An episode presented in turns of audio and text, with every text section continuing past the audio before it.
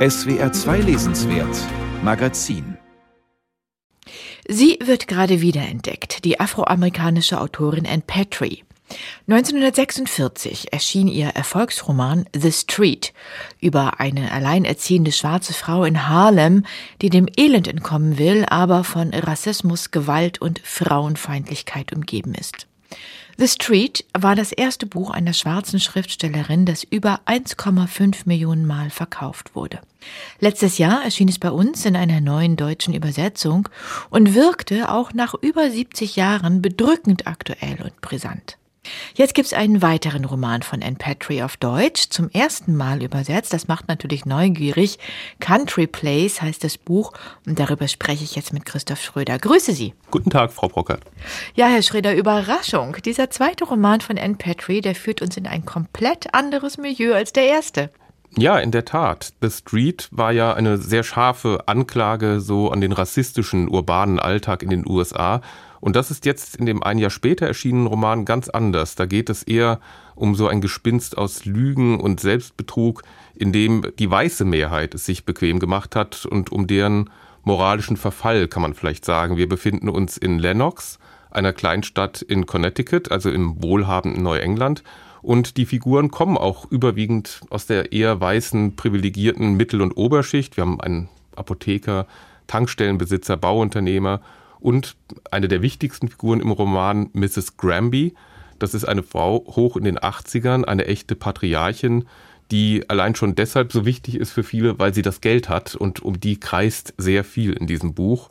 Und ähm, die Autorin kennt dieses Milieu auch sehr gut, ebenso gut wie sie das Milieu aus The Street auch kennt. Sie ist nämlich tatsächlich in einer neuenglischen Kleinstadt in einer Apothekerfamilie aufgewachsen hat ein Pharmaziestudium abgelegt und dann ist sie nach New York gegangen, um zu schreiben.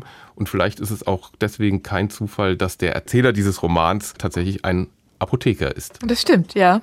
Dieses Buch erschien 1947, Sie haben es eben schon angedeutet, es spielt in der Nachkriegszeit. Ein junger Mann, Johnny, kommt aus dem Krieg nach Haus in eben diese Kleinstadt in Neuengland. Und zunächst erscheint es in diesem Buch, als wäre alles beim Alten, wie das so ist in der amerikanischen Kleinstadt. Aber hinter den hübschen Fassaden tun sich doch einige Risse auf, die Anne Petrie dann auffächert quasi. Ja, dieses Rückkehrermotiv ist auch extrem wichtig, weil darauf auch mehrmals im Roman angespielt wird, nämlich dahingehend, dass diejenigen, die zurückkommen, immer etwas merkwürdig sind, was von außen betrachtet vollkommen absurd ist. In Wahrheit nämlich hat Johnnys distanzierter Blick auf die Verhältnisse etwas sehr Entlarvendes. Sie sagten es, er kommt aus dem Krieg zurück, war vier Jahre in Europa.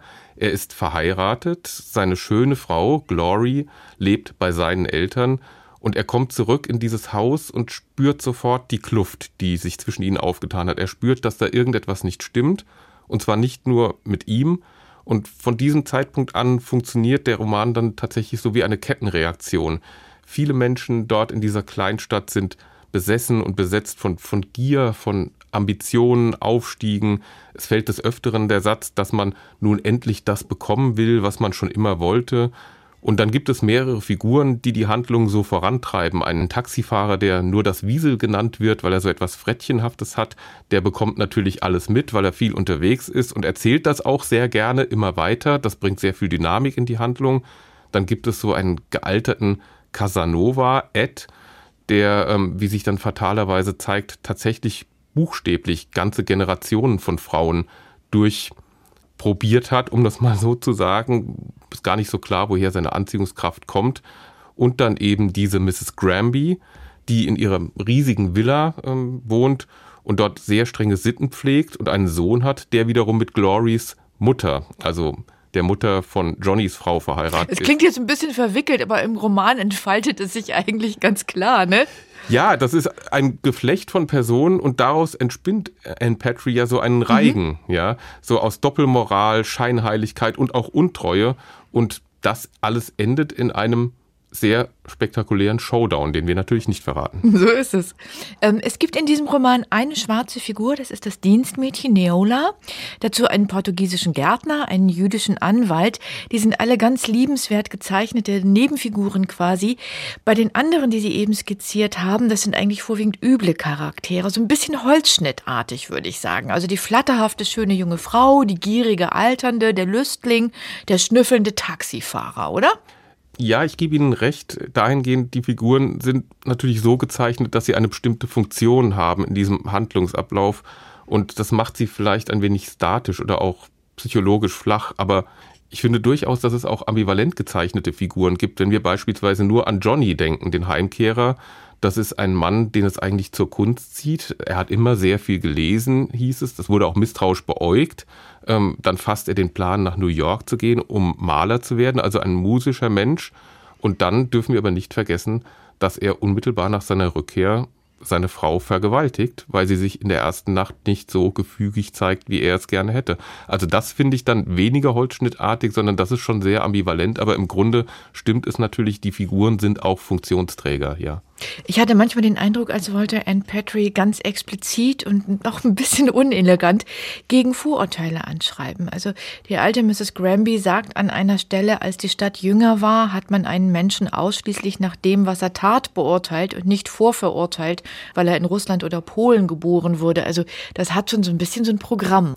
Ich glaube, dass dahinter vielleicht so etwas wie eine Sehnsucht nach den Gründungsidealen oder auch den Gründungsmythen der USA durchschimmert, in der sich diese Klassengesellschaft, die da ja sehr stark gezeigt wird, vielleicht noch nicht so gebildet hatte und in der jemand etwas werden konnte, ganz gleich, was er war. Ich weiß nicht, ob es diesen Zustand wirklich jemals gegeben hat oder ob das eine Utopie ist, aber das ist vielleicht so ein Idealbild, das hier heraufbeschworen wird, auch im Gegensatz zu dieser wirklich ja von Rassismus und auch von Antisemitismus geprägten Gesellschaft, wie sie dann hier in dieser Kleinstadt vorgeführt wird.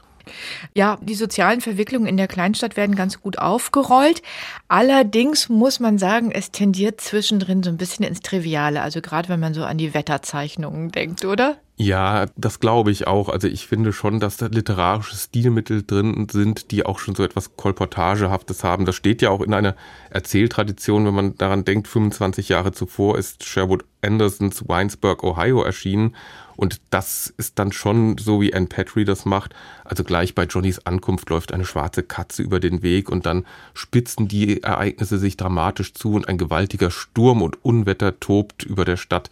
Das ist schon ein wenig trivial und vielleicht auch ein bisschen überdeutlich. Das Ganze entwickelt sich dann mehr und mehr zum Kriminalroman. Ich muss gestehen, ich fand es dann zusehends spannend und bin dran geblieben, auch wenn Gut und Böse relativ bald klar waren. Und ich mochte die Übersetzung von Pike Biermann, die ist wirklich sehr frisch. Wie ging es Ihnen? Genau so. Also es hat wirklich Spaß gemacht, das Buch zu lesen. Es ist erhellend im Hinblick auf diese weiße Mittelschicht und Oberschicht, die sich da in all ihrer Dekadenz zeigt. Es ist auch unterhaltsam. Und das hat bestimmt auch mit diesem Tonfall zu tun, den Pike Biermann in die deutsche Übersetzung hineingetragen hat. Sie ist ja eine sehr versierte Übersetzerin, hat im vergangenen Jahr den Preis der Leipziger Buchmesse bekommen. Auch deswegen macht dieses Buch Spaß. Ich würde trotzdem vorschlagen, wer das Werk von Anne Patrick kennenlernen will, sollte mit Die Straße anfangen, mit The Street. Das ist schon das stärkere Buch aber es ist vielleicht dann keinesfalls ein Fehler, mit Country Place gleich weiterzumachen. Vielen Dank, Christoph Schröder. Country Place heißt der Roman von Anne Petrie, übersetzt von Pike Biermann bei Nagel und Kimpje erschienen. Danke. Danke Ihnen.